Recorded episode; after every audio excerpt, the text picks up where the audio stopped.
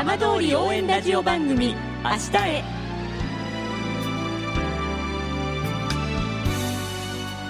時刻は5時1分になりました。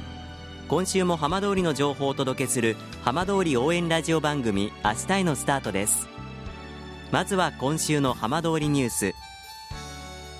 大熊町は2022年度にも東京電力福島第一原発事故による帰還困難区域の特定復興再生拠点で育てた植物をもとにバイオマス発電を始めます。大熊町によりますと発電のためだけに作物を育てる方式は国内では初めてということです。このバイオマス発電事業は採算性が課題となりますが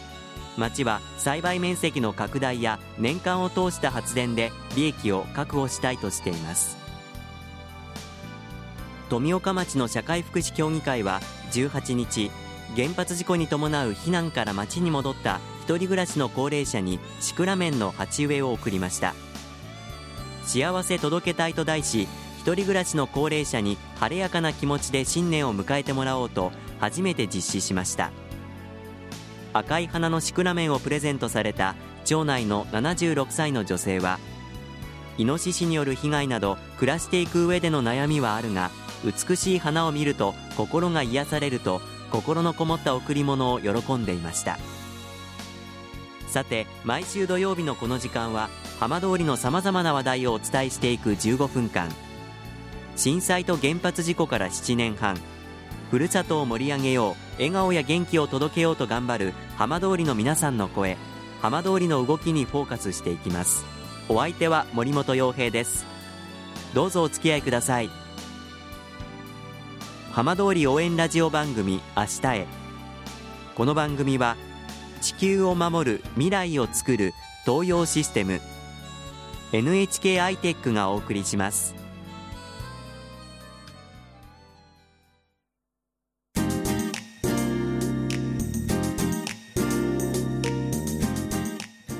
代わっては浜通りの話題やこれから行われるイベントなどを紹介する浜通りピックアップです。今週は復興に向けて取り組む双葉町の職員の方にお話を伺います。毎年市町村対抗の福島駅伝にも双葉町チームから出場している双葉町役場復興推進課の井戸川俊さんです。井戸川さんよろしくお願いいたします。よろしくお願いします。さあ2018年も間もなく幕を下ろそうとしています。まず井戸川さんにとって今年1年どんな1年になりましたか？今年1年、まあ、主に仕事の話になってしまうんですが、えーと、いろいろ仕事で任されることが増えていろんなところに行ったりすることが多くてそれで、えー、自分でも考えて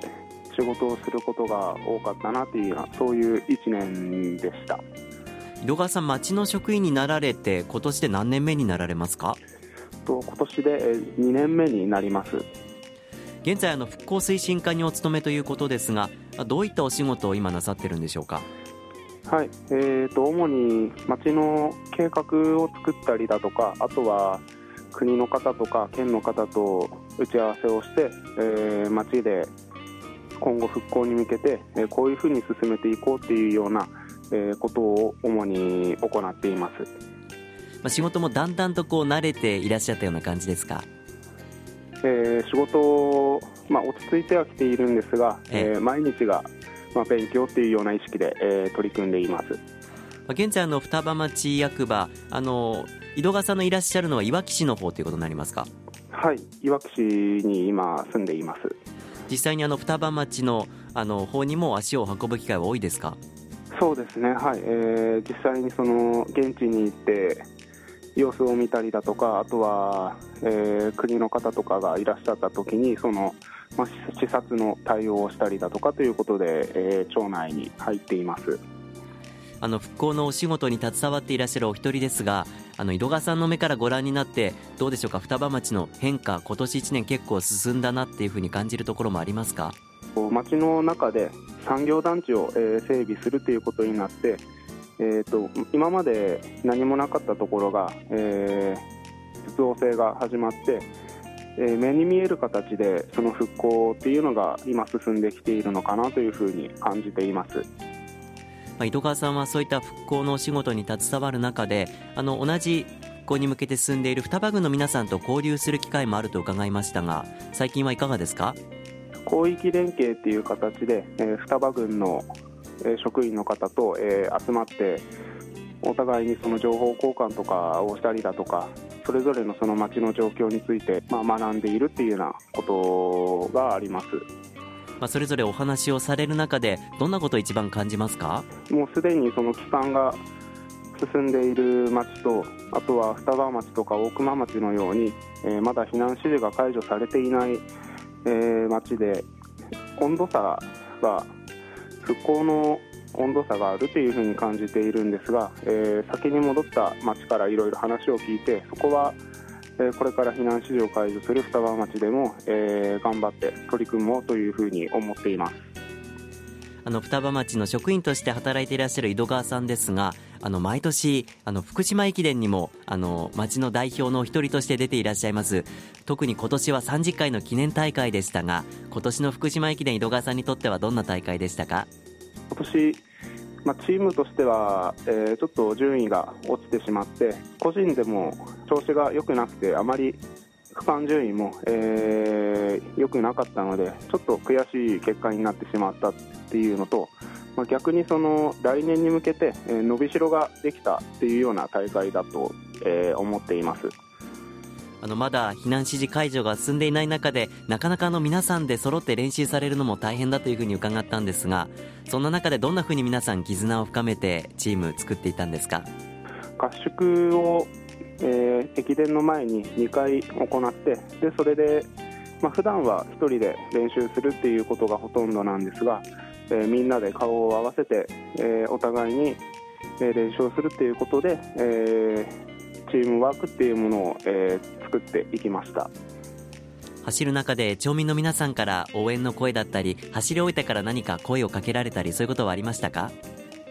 はい、えーと、やっぱり沿道でも双葉頑張るっていう声や走り終わってから、えー、スタッフの方とか、えー、選手からお疲れ様っていうような声をかけてもらってちょっと僕自身、まあ、悔しい結果ではあったんですが、えー、無事走り切ることができて、えー、よかったっていうふうに、えー、安心しました。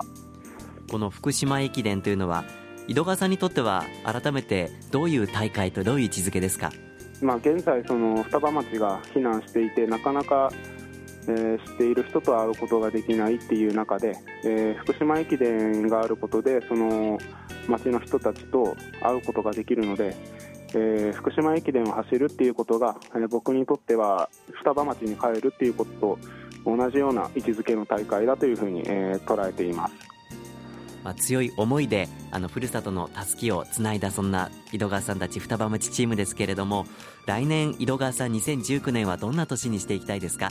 来年は、えーと、自分からいろいろ取り組んでいく仕事においても陸上駅伝においても自分から受け身の姿勢ではなくて頑張ってやっていくっていうのはそういう1年にしたいと思います。まあ、いろいろと大変なこともたくさんあるかと思いますがぜひふるさとのために頑張ってください。はいありがとうございます。井戸川さんどうもありがとうございました。ありがとうございました。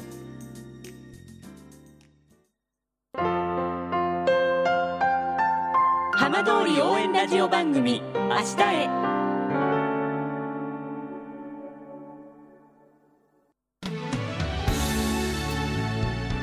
浜通りの情報をたっぷりでお送りしてきました浜通り応援ラジオ番組明日へ。この先も番組では頑張っている皆さんにどんどんマイクを向けていきます。来週のこの時間もどうぞお楽しみに。この番組は地球を守る未来をつくる東洋システム NHK アイテックがお送りしました。